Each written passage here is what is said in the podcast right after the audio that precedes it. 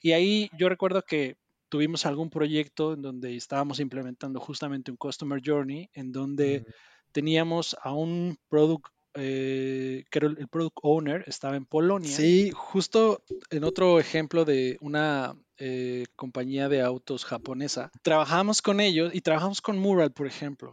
Pero hace años o hace un tiempo, Mural no era tan, tan bueno como es ahora, ¿no?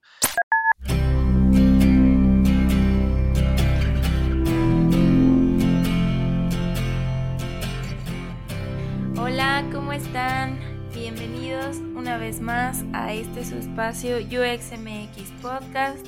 Como todos los lunes traemos aquí la novedad, lo nuevo, lo que hay. Y eh, siempre me acompaña pues mi amigo Iván, Iván Tre. Hola, ¿estás ahí Iván?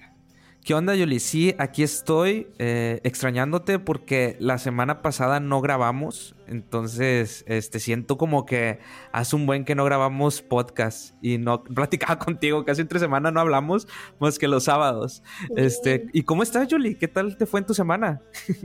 Bien, bien, como siempre algo pesada, eh, vida de adulto, ya sabes, qué hacer de la casa. Pero ahorita, y luego cuando hablamos es de que, oye, ya saqué cita con el gastro, así de que yo con el, con el doctor y así, o sea, ya estamos grandes, ya vivimos una vida de adultos, ¿verdad? Sí, ya solo hablamos de, drogas que nos medican, de dolores, achaques. Pero bueno, qué bonita adultez.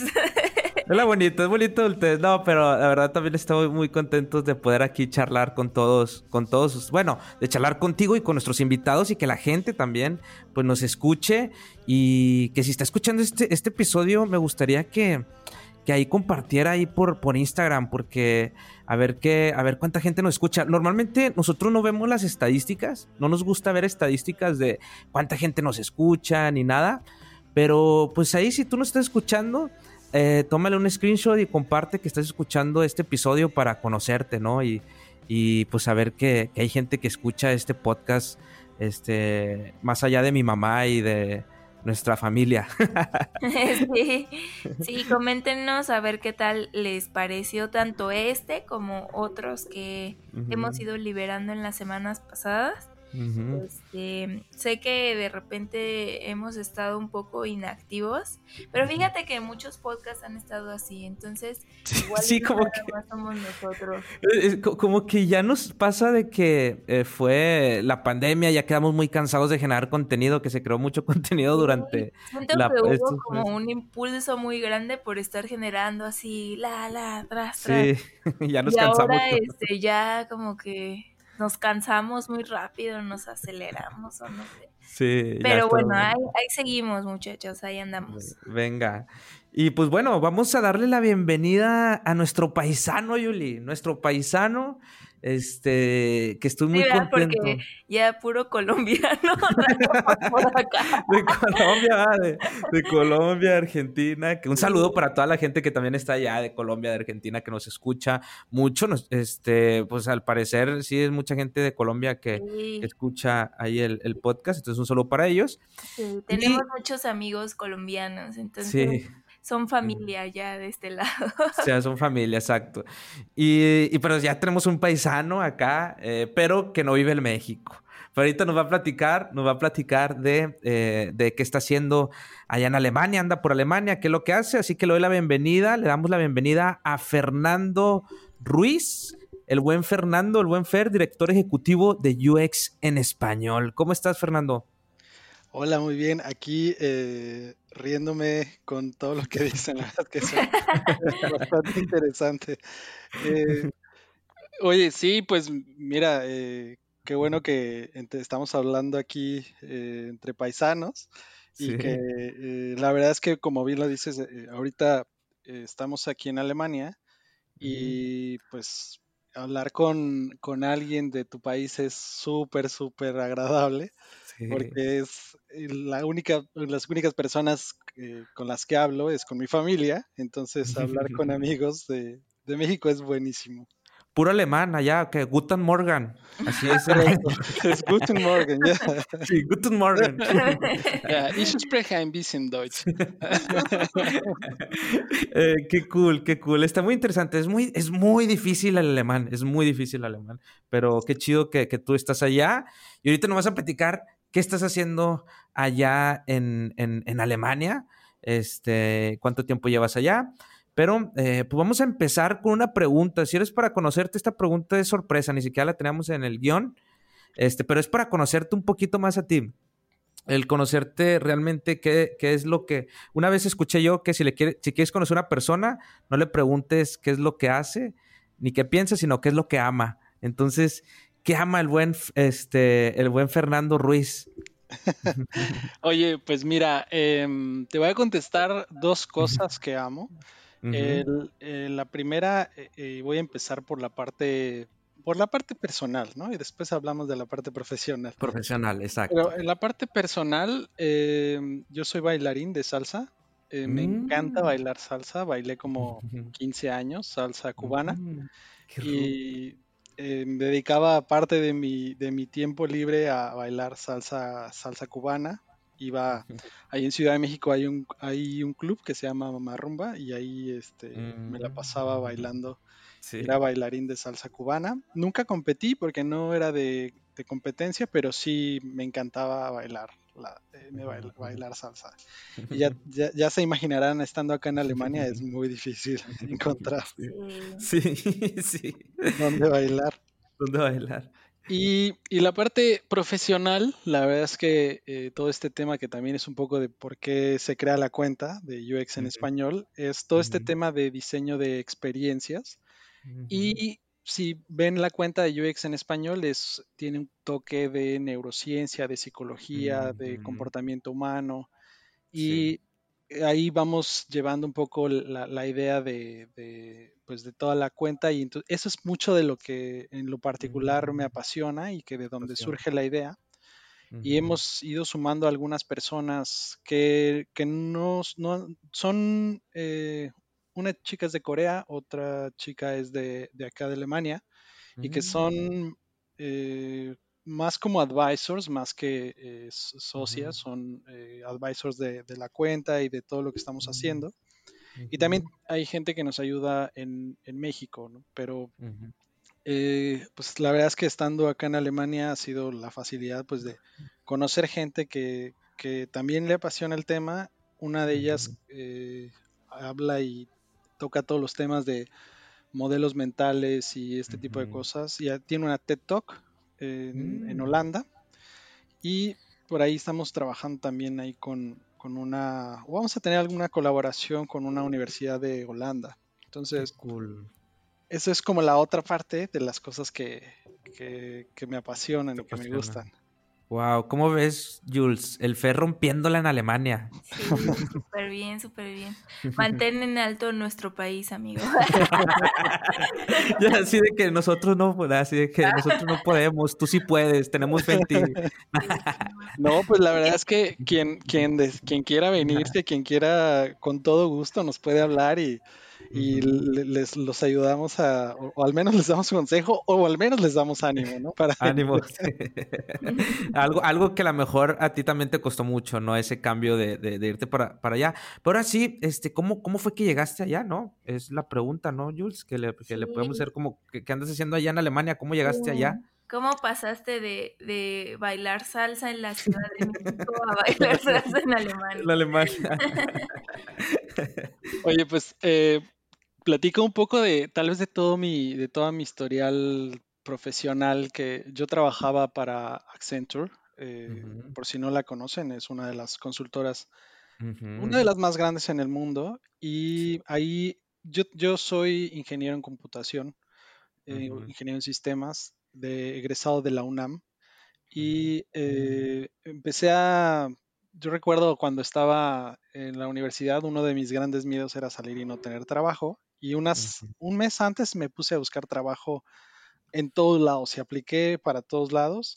Y empecé a, a buscar en algunas agencias y algunas eh, consultoras que eran un poco más pequeñas, porque bueno, así dio la casualidad y algún un día eh, me tocó eh, que me entrevistaran para justamente para Accenture. Y justo recuerdo de esa entrevista de Accenture que fue un hay un concepto que estaban probando de hacer entrevistas grupales y resolución de, problemas eh, grupales y nos recuerdo que nos pusieron un, ejercicio ahí de para, para resolver eh, de manera grupal que era el hecho de cómo de si se iba a acabar el mundo y tenías que salvar a un sacerdote, tenías que salvar a un rockstar, a una ama de casa y a una prostituta. Así era el ejercicio, ¿no? Entonces tú tenías que decidir a quién, solo a dos personas tenías que salvar.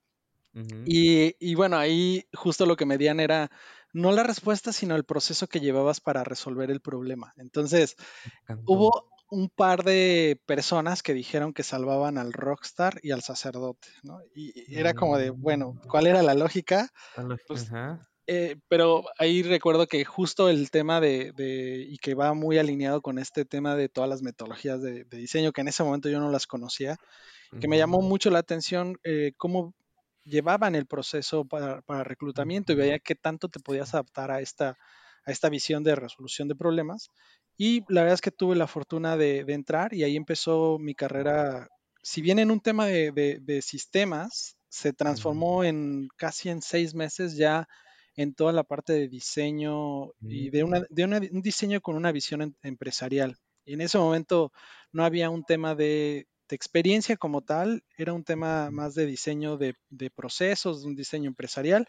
Y ahí empezó pues toda mi carrera de, toda esta parte de, pues, diseño y después se transformó en una parte de diseño eh, más de estrategia digital y con una visión de Customer Journey y de mm. User Journey. Y empecé a hacer algunos proyectos ah, ahí de, ya de más de un tema de implementaciones digitales, implementaciones de Customer Journey. Y en un momento em, eh, decidí eh, pues salirme de, esa empresa que no fue hace mucho. Y yo estaba ya preparando eh, algún tipo de, pues de, vivir, irme a vivir a algún lado. Y mm, por algunos, hay algunos temas que, que tenía como toda la idea de, querer pues buscar algunos otros horizontes en algunos otros países. Y entonces eh, llegó el momento también de que, pues saliendo de ahí, me fui como subdirector para una empresa de, retail mm. eh, en México y en ese momento sucedió un tema de un tema personal, que ese tema personal hizo que me saliera del país. Entonces, mm, em, fue un pequeño impulso, no fue una muy buena experiencia y me salí del país y me vine a Alemania. Alemania. Y ahí fue justo cuando decidí, bueno, emprender como también esta idea que ya había hecho de manera como un side project de, hacer cosas de, estrategia digital, de experiencia, y ahí es donde nace justo la cuenta de UX en español. En español. Anteriormente había... Sí. Yo, yo, yo ahí quería hacer una pausa porque creo que pasaste, bueno, nada más para resaltar algunos puntos importantísimos que mencionaste. Primero, pues trabajar en esta gran empresa Centur, que para la gente que a lo mejor no conoce a Centur es una de las empresas grandísimas a nivel mundial en cuanto, en cuanto a, pues que crea desarrollo de software y consultoría también en transformación digital de empresas, se puede decir. Sí, tiene todo, tiene muchas, muchas ramas y tal vez ahí podemos platicar un poco. Te decía, la, yo salir de, la UNAM y que en ese momento había un poco de, estigma sobre la UNAM, que es una universidad eh, pública, autónoma, pero pública, eh, y que no iba a tener una oportunidad laboral, me hizo empezar a mover mi CV por todos lados y llegó el momento en el que justo estando pues fui a la entrevista con Manpower, que yo creí que era para Manpower, y llegando para Manpower, bueno, estando ahí un, recuerdo que tuve una anécdota ahí que un chico, la voy a, la voy a contar que nunca le he contado en público. Va, va, va, va, venga, venga, venga. Aquí la gente eh, cuenta sus, sus, sus, sus oscuros secretos. Eh, espero no, no me juzguen, pero así sucedió. Em, yo recuerdo que llegué a la, a, la, a la, sala donde estaban haciendo las entrevistas de Manpower, que es una agencia de, que recluta a muchos, de muchos perfiles y nos, nos preguntaron que quién iba para Accenture y yo no sabía que yo iba para Accenture, pero después dijeron mi nombre y nos pusieron en una sala al lado y junto con este chico, yo no sabía que estaba aplicando para ellos, ¿no? Entonces, y tampoco conocía Accenture, la verdad hace muchos años yo no conocía Accenture, entonces este chico me dijo, oye, esta es una súper oportunidad, ¿no? Y es que Accenture, y me empezó a decir, y está en tantos países y tiene tantos miles de empleados y no sé qué, me dijo todo de Accenture, ¿no? Entonces yo dije, wow, ¿a qué estoy aplicando? Nos llamaron y a él lo llevaron con una, con una reclutadora y a mí me llevaron con otra reclutadora. Y entonces esta chica me dice, a ver, primero quiero porque me platiques ¿tú qué sabes de Accenture y qué hay, eh, o por qué estás interesado en Accenture? Y ahí dije, mm, híjole, ni modo. Y entonces le platiqué todo lo que este chico me platicó. le, dije, no, mira, está en tantos países, eh, son tantos empleados y tiene tantos. Y me dijo, wow, estás súper interesado. Y yo, claro, estoy interesado. Gracias a ese chico. Un saludo para la persona esa que te dijo. sí, y ahí en ese momento, estando ahí, ya me dijo, bueno, vamos a hacer ahora una entrevista en inglés. Y empezamos a hacer la entrevista en inglés. Y después me dijo, mira, aquí hay un papel donde está la dirección de las oficinas de Accenture en México. Cuando te hablemos, tienes que ir ahí a una segunda entrevista. Y dije, ah, perfecto. Y ya me dieron el papel, me fui y en la salida me encontré a este chico y le pregunto, oye, ¿qué tal te fue? Y me dijo, bien, me dijeron que después me hablaban. Y dije, ¿no te dieron nada, un papelito, nada? Me dijo, no, nada. No. dije, ah, ok. Y me dijo, ¿y a ti? Sí, igual, me dijeron que después me hablaban. Ah, fuiste bondadoso con él. Sí, no, no le dije nada. Y claro, no lo volví, no lo, de todas las personas que habíamos ido a estas entrevistas, no lo vi ahí. Entonces, no, no lo, este, no lo No, Era un ángel, un ángel que estaba de paso. En sí, sí, sí, la Era un ángel. Ya no lo volviste a ver jamás. ¿Qué está haciendo? De repente él ahorita ya está perdido ahí, este, nada, no sé, un saludo, a lo mejor, ojalá la haya bien, porque, este, de verdad, esos son anécdotas muy padres que es importante sobre todo que la gente se aviente también a aplicar, ¿no? Porque mucha gente a lo mejor teme este, en, en aplicar, encontrar trabajo, ya sea de UX o de algo, aplicar para alguna empresa, pues que se lancen, ¿verdad? Que se lancen y, y, apliquen.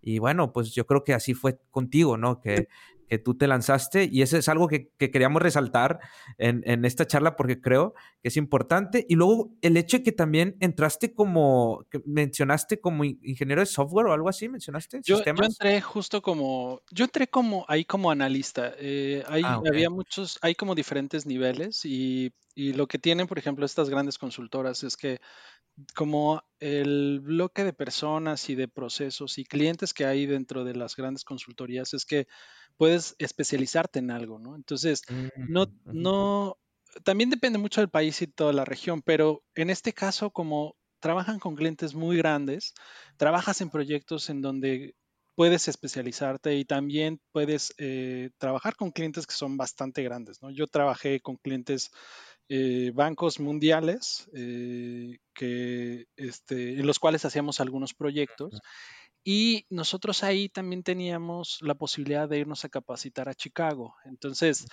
estas facilidades que tiene las grandes consultoras es que, pues como la verdad es que el activo más grande que tienen son las personas, pues le invierten justo a la, a la, a la educación de las personas. Entonces, yo fui un par de veces a estudiar a Chicago en donde nos daban cursos también de, eh, liderazgo o de, de, managing, de muchas cosas. También fui ahí a tomar clases de, design thinking, de design sprint, todo este tipo de, metodologías que las utilizábamos pues en el día a día.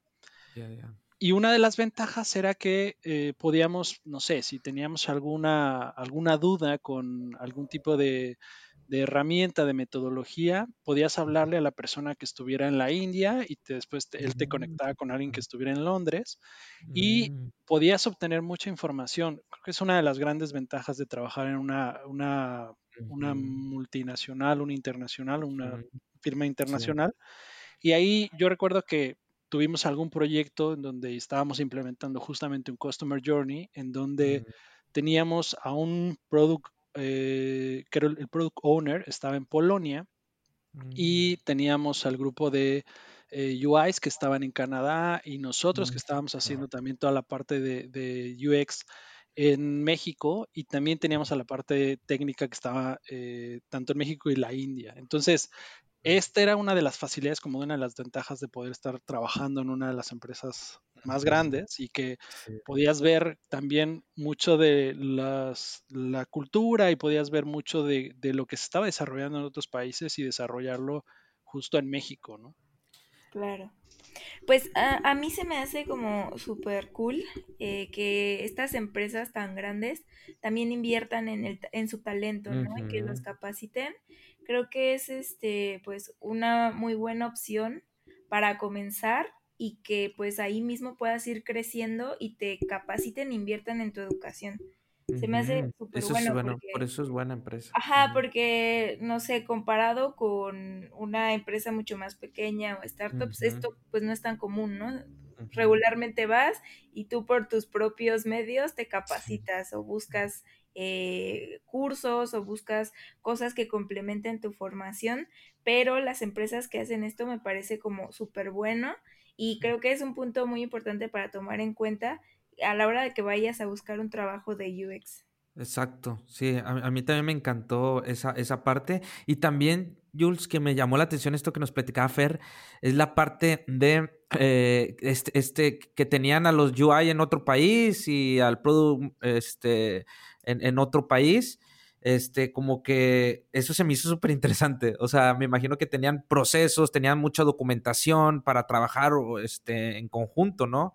Este, creo que eso es algo muy interesante, ¿no, Fernando? ¿Cómo, sí, manejaban eso? E-, es, es, todo un tema porque justo también ahí llega el, eh, uno que es la barrera de, de, todo el, horario, de las horas, de la diferencia horaria que había, y otro que sí, si bien comunicarse en un mismo idioma es eh, a veces complejo, comunicarse en, en, el idioma que no es el idioma nativo de todos, es otro, otro tema, ¿no? Y, pero lo que sí veíamos es que el, hecho de usar herramientas de remotas o de colaboración remota era bastante, ayudaba mucho, aunque justo en el año en el que estábamos trabajando todavía no estaban tan desarrolladas eh, algunas como de colaboración como Miro, Mural, y ahí sí tuvimos que, cuando se hicieron este tipo de talleres que requerían de mucho más eh, co-creación eh, sí tuvieron que volar eh, al product owner que estaba en Polonia hacia México, aunque pudimos hacerlo con algunas personas que estaban en la India de manera remota. Pero pues sí había algún tipo de, barrera porque eh, justo alguien decía, oye, pero en este, en este paso del Customer Journey deberíamos de utilizar esto, ¿no? Y por ahí el UI decía, oye, sí, podemos, en un formulario que teníamos ahí para, para, para, el usuario y decía, oye, pero ¿qué, qué, dato debemos de poner primero? ¿no? Pues debemos de pedir, primero pedir el nombre y otras cosas, ¿no? Pero ahí no había la manera de que él eh, en su computadora pudiera moverlo. Entonces nos, nos, decía, nosotros lo íbamos haciendo y, eh, y ahí se iba un poco ejecutando el proceso. Pero, y entonces ahí, la verdad es que la herramienta sí nos, sí nos hubiera facilitado mucho, pero tampoco era una, una, barrera tan grande, ¿no? Yo creo que eh, era más bien la forma de trabajar y que justo este equipo de co-creación, pues todo el mundo estaba dispuesto a entregar parte de su experiencia y conocimiento para que saliera el producto. Claro, ahora ya estamos en la gloria, se puede decir, ya hay herramientas para, para todo eso, ¿no? Antes sí. era complicado, este, y ahora ya hay un montón de herramientas que, que, facilitan esto, ¿no? Sí, justo en otro ejemplo de una eh, compañía de autos japonesa, trabajamos con unos japoneses eh, y en Aguascalientes, ya sabrán qué marca es, eh, y trabajamos con ellos y trabajamos con Mural, por ejemplo. Pero hace años o hace un tiempo Mural no era tan, mm, tan bueno como es ahora, ¿no? Entonces ahí teníamos que estar coordinando este, y que estábamos eh, haciendo un, facilitando un taller y, que poco a poco lo íbamos eh, llevando. Entonces, pero bueno, sí, la verdad es que ahora sí estamos mucho más en la gloria. Sí, sí, tal cual. Y creo que justo con esta, este contexto pandémico, como que surgieron eh, de las cenizas, todas estas plataformas. Es correcto. por ejemplo, Miro, así ahorita está super boom, ¿no? Todo lo quieren hacer ya en Miro.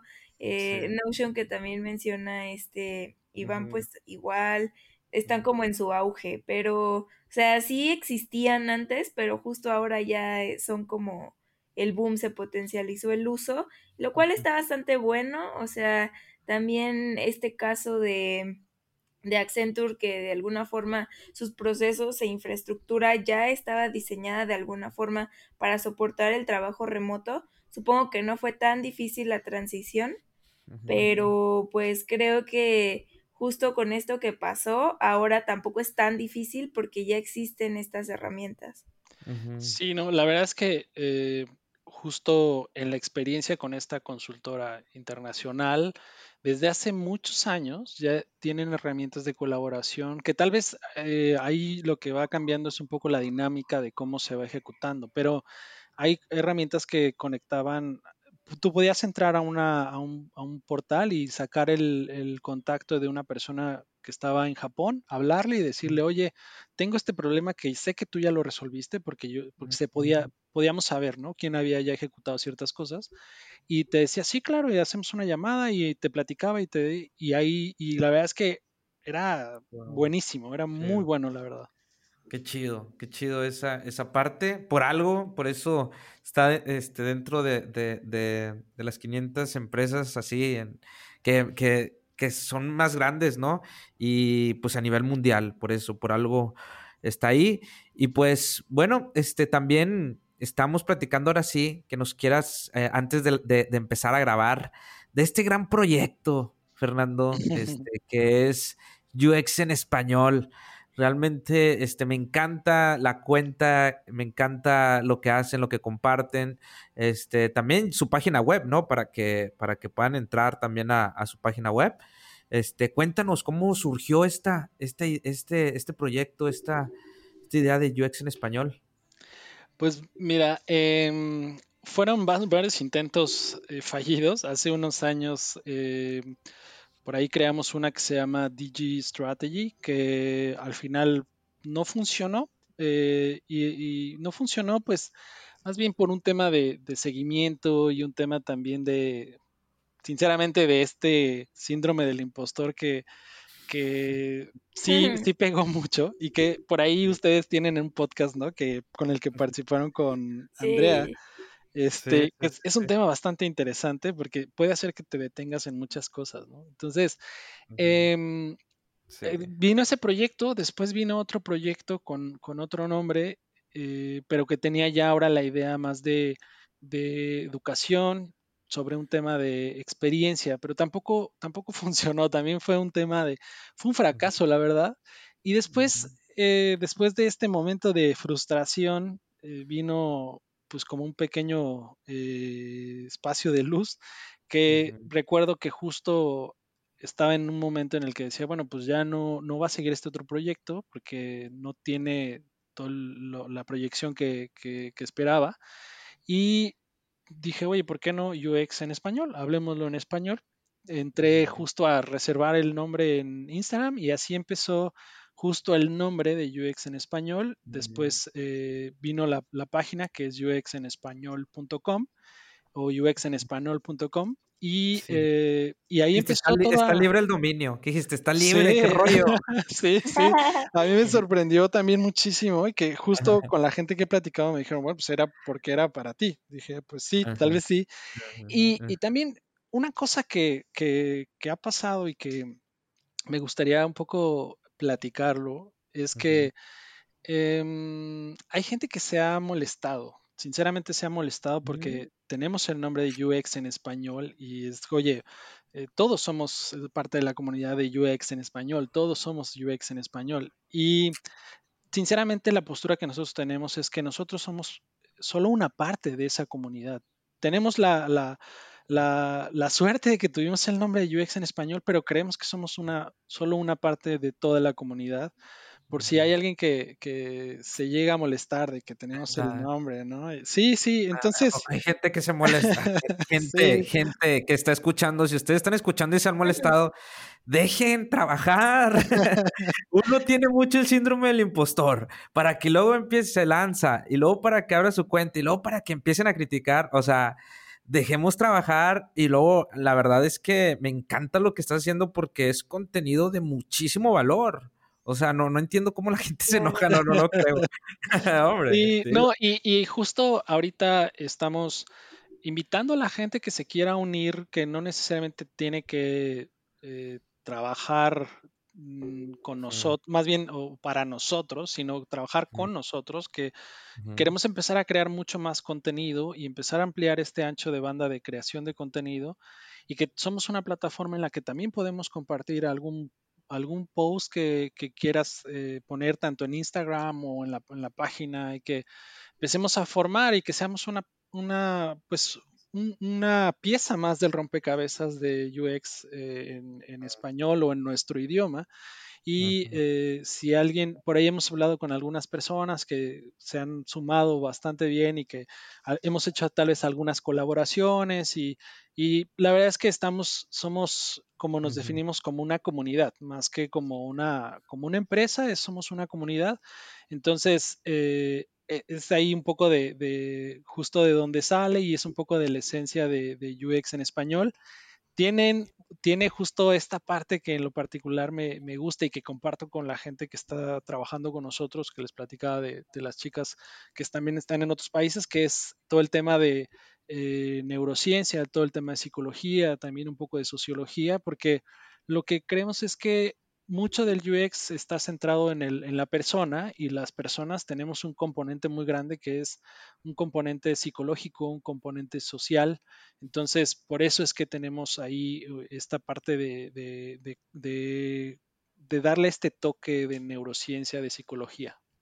Claro. Wow, está súper, súper interesante. Justo estaba viendo las redes de UX en español. ¿Cuánto llevan eh, siendo UX en español? Desde enero de enero, febrero, febrero más o menos de, ¿De, este, este año? De este año, así es. Súper poquito. Y creo que tienen como bastante rates ya, lo cual se me hace muy bueno. Y, y, no sé, o sea, me metí como a ver la página. Ustedes también, eh, digamos, tienen bootcamps y cursos, ¿no? Así es, ah, eh, lanzamos un bootcamp de, bueno, que justo también la página ahorita está, eh, le estamos construyendo, estamos también naciendo en este mundo también web y eh, por si se meten y, nos quieren dar feedback, este, súper, súper bienvenido, estamos justo en esa etapa de, de prototipado y primeras versiones, pero sí estamos sacando contenido de educativo, justo lanzamos este prototipo de bootcamp poco para, ir eh, perfeccionando la, técnica y lo, ideal, o más bien, eh, lo que estamos proponiendo en este bootcamp es que pongamos a un cliente real, que ahorita justo tenemos en la cartera una, estamos tratando de cerrar un, trato ahí con una clienta que es de Italia, que eh, habla muy bien español y que lo que hacemos es traer a ella como stakeholder, ponemos un problema que esta persona tiene, y desarrollamos todo el bootcamp con, ese, con esta persona o con este stakeholder, con este cliente o clienta. Y al final, pues entregamos, le entregamos un producto a, esta, a este cliente y nos, nos da pues su feedback y así también si alguien del bootcamp logra venderle su proyecto al cliente, pues la verdad es que súper, súper bien para la gente que está en el bootcamp. Eh, nosotros tal vez damos seguimiento y damos algún poco ahí de, consejo de, en la venta, y, pero no es, ahí no, no, no tenemos ningún tipo de, mm, digamos, de ganancia o de lucro con ese tipo de proyectos si es que se alcanza a vender, ¿no? No, Entonces, experiencia. Así es, porque creemos que es justo con la experiencia es como vas adquiriendo el conocimiento. Claro, me encanta, a mí sí me gusta su página, o sea, bueno, a mí, a mí me gusta, es muy clara, este, y luego sale el abuelito ahí, Don Norman, este, y, blog, dan contenido, o sea, está muy padre, recomiendan ahí también libros, o sea, a mí me, gusta muy claro lo que, lo que están haciendo y, y qué cool, qué cool que, que, que, estás en este proyecto porque yo creo que hace falta más y como tú dices, es, es, este, es una comunidad también y yo creo que eso está pasando y eso me encanta del, del, del mundo del, del, UX, como que mucha gente se está uniendo, mucha gente está, está compartiendo contenido y está colaborando. Y yo creo que eso es algo que ha aportado muchísimo y, no, y es bien raro que pase en Latinoamérica, eso, este, este, que, que, nos estemos apoyando y yo creo que pasa algo bien chido, ¿no, Jules? Aquí en, el, sí, en, en la comunidad como que en de UX. últimos años empezaron a, a fortalecerse las comunidades de diseño. Al menos uh -huh. hasta donde yo recuerdo no era así, porque no. ahorita ya vemos como muchísimos podcasts, muchísimas uh -huh. este, páginas de contenido y uh -huh. se me hace bastante padre y pues a seguirle dando con esto, ¿no? Creo que antes me da la impresión que éramos un poco más desunidos, pero sí. justo las comunidades hacen que eso no, no pase, ¿no? Sí, sí, yo creo que la pandemia ayudó muchísimo, ayudó muchísimo sí, para también. que la gente, como bien lo decías, em, em, eh, se empezó a crear mucho contenido y creo que sí somos una comunidad bastante sana, ¿no? O sea, la, la gente que, que postea eh, tanto en, en, las diferentes redes sociales está como muy abierta a colaborar, está muy abierta a hacer cosas en comunidad y eso la verdad es que hace no, una comunidad muy sana, ¿no? O algo así, o sea, está, está, muy sano. Yo creo que porque entendimos que, que así es como crece eh, toda una industria y así es como crecemos nosotros también como personas y como profesionales en este, en este mundo de, del UX. Sí, yo creo que eh, el no ya lo tenemos ganado, ¿no? Si, uh -huh. si quieres colaborar con alguien y normalmente la respuesta, al menos que nosotros hemos tenido la experiencia, es que te dicen sí, ¿no? Sí, eh, uh -huh. colaboremos, tal vez algunos con mayor profundidad, otros con algo un poco más, más sencillo, uh -huh. pero al, al, final es una colaboración y, y creo que eh, si lo hacemos, como bien lo dices, ¿no? En comunidad y crecemos mucho, muy rápido. Claro. Ahí también tienes aquí en la página de comparativa, no sé si la viste, Jules, de salario de diseñador UX. Sí. ahí, ahí que, que, dice el salario de diseñador UX, está muy interesante. Este, me gustó. Sí, para que no se lo chamaquen, amigo. Eso es muy importante también. Hay que, hay que cooperarnos entre nosotros. Ay, ¿cuánto te pagan allá? ¿Cuánto te pagan sí. acá? Porque estaría padre algo así, ¿no? Un bootcamp también de, de, eso, de cómo conseguir trabajo. Bueno, tú, lo que tú haces también ayuda muchísimo, ¿no? O sea, toda esa experiencia que hay. Pero, pero creo que, que es importante esto que estamos haciendo. Y pues bueno, este, Fer, no sé, Jules, si tengas alguna otra pregunta para el buen Fer. Pues... ¿Qué cerveza le gusta de allá de Alemania o algo Uf, tuyo? Este es un muy buen, podríamos hacer un podcast de eso, pero aquí, por ejemplo, en la región en la que yo estoy, hay un tipo de cerveza que se llama Alt, la, una, que es Alt es old o vieja. Ajá, eh, sí. Es un estilo y me encanta, me encanta. Cuando vengan a Alemania, este, con todo oh. gusto.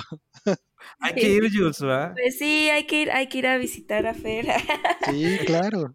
Sí, no, pues a mí se me hace bastante chido como esta, este impulso que has tenido para um, ir a distintos lugares, aprender distintas cosas, aplicarlo y encima hacer comunidad. Creo que es algo de, de mucho valor y que a mí en lo personal también me gustaría hacer, o sea, como uh -huh. moverme, aprender más cosas, aprender de más culturas para pues también poder enriquecer mi trabajo, ¿no? Mediante mm. eso. Y creo mm. que también el aprender de otros, otros lugares, no solo como en el tema de diseño, sino nivel más cultural, uh -huh. es un buen aporte también para, para la vida, ¿no? En general. Uh -huh. Y eso está bastante bueno. Entonces, pues, yo creo que eh, estaría chido como invitar a, a, que se animen, ¿no? Digo, ahorita en la pandemia, pues no sé eso hasta qué punto se, lo podamos hacer, pero pues ya hay trabajos remotos, ¿no? Y, uh -huh. y, hay mucha gente interconectada en, muchos, en muchas partes del mundo, que es un poco lo que hablamos también en este episodio. Uh -huh. Entonces las barreras pues no existen, amigos. Exacto. Entonces, este, pues anímense, conozcan otras empresas, otros, otras personas de otros países, eh, uh -huh. pues del gremio de diseño, y creo que va a ser bastante enriquecedor y, nos va a hacer también crecer mucho, ¿no? Como profesionales y personas. Exacto. Y pues nada, pues la verdad te felicitamos, Fernando, por, por todo lo que estás haciendo con, con, la comunidad. De verdad estás aportando muchísimo. Tu gran experiencia, este, de verdad, este, es, es muchísima y tienes mucho, mucho que aportar. Por lo que te queremos hacer la siguiente pregunta, ¿no? También, este, mm, si tienes algunas eh, recomendaciones, recursos, este, que puedas recomendar a la, a la, gente que nos está escuchando. Sí, em, en lo particular a mí me gusta mucho eh, leer artículos científicos. Y eso los pueden encontrar en cualquier página de artículos y normalmente eh, ahí se encuentran bastante cosas bastante interesantes. En términos de libros, por ejemplo, y hablando de uno en particular, que es el de Designing for Behavior Change, que es eh, de, de, Stephen Wendell, que es un, es un libro que habla de todo el comportamiento y toda la, psicología aplicada al, comportamiento que tenemos con productos eh, financieros, que tiene que ver con mm. compras, que tiene que ver con algún tipo de transacción que hacemos como usuarios. Y eh, por ahí maneja toda una metodología. Y también algo, y, justo este libro es de eh, O'Reilly, que es una, una editorial y ahí eh, O'Reilly en lo particular tiene libros bastante buenos. Tiene, por ejemplo, el de eh, las leyes de UX, el de Love of UX. Sí. Tiene el de UX Strategy, si quieres tener como una visión más estratégica. Entonces, Writer, ¿no? También tiene de, de UX Writing. Sí, justo, UX Writing.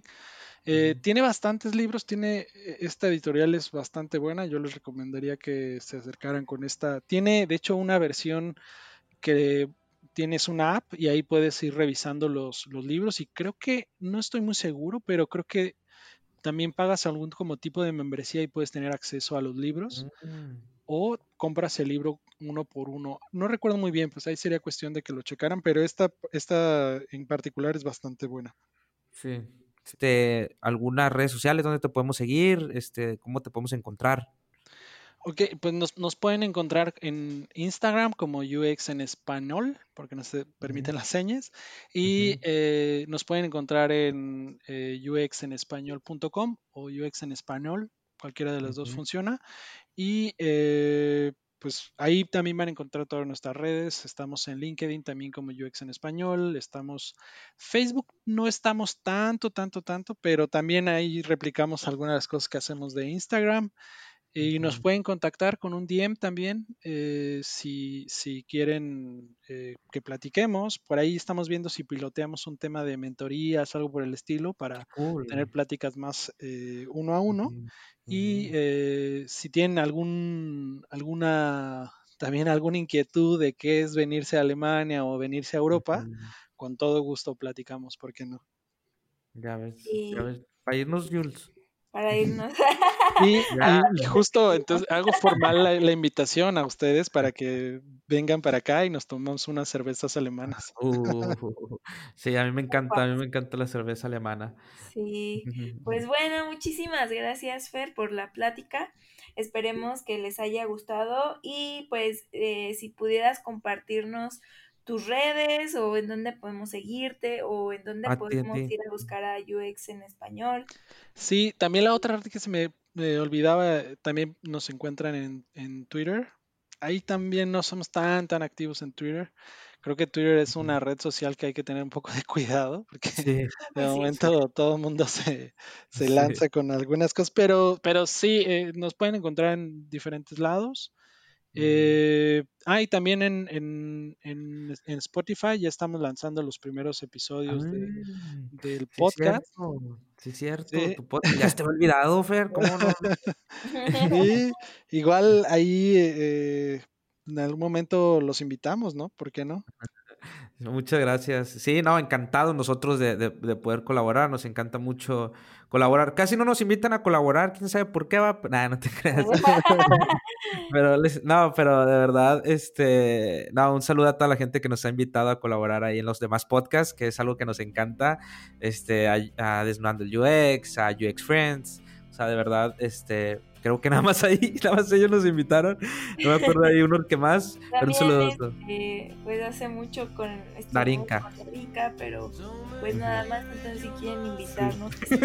bueno, acá ya está la invitación, ¿eh? No pueden negarse. Gracias, gracias. Sí, sí quiero, no, la verdad, este, eh, gracias, gracias. Claro que sí, nosotros encantados. Y pues gracias Jules también por, por este sábado más de charlar. Gracias Fer. Y pues nada, que tengan un excelente fin de semana los dos, tú por allá en Alemania y tú allá en Ciudad de México, Jules, y yo acá en mi tierra de Monterrey. Síganla pasando cool, cuídense, usen cubrebocas si van a salir y pues nos vemos en el siguiente episodio. Bye. Bye.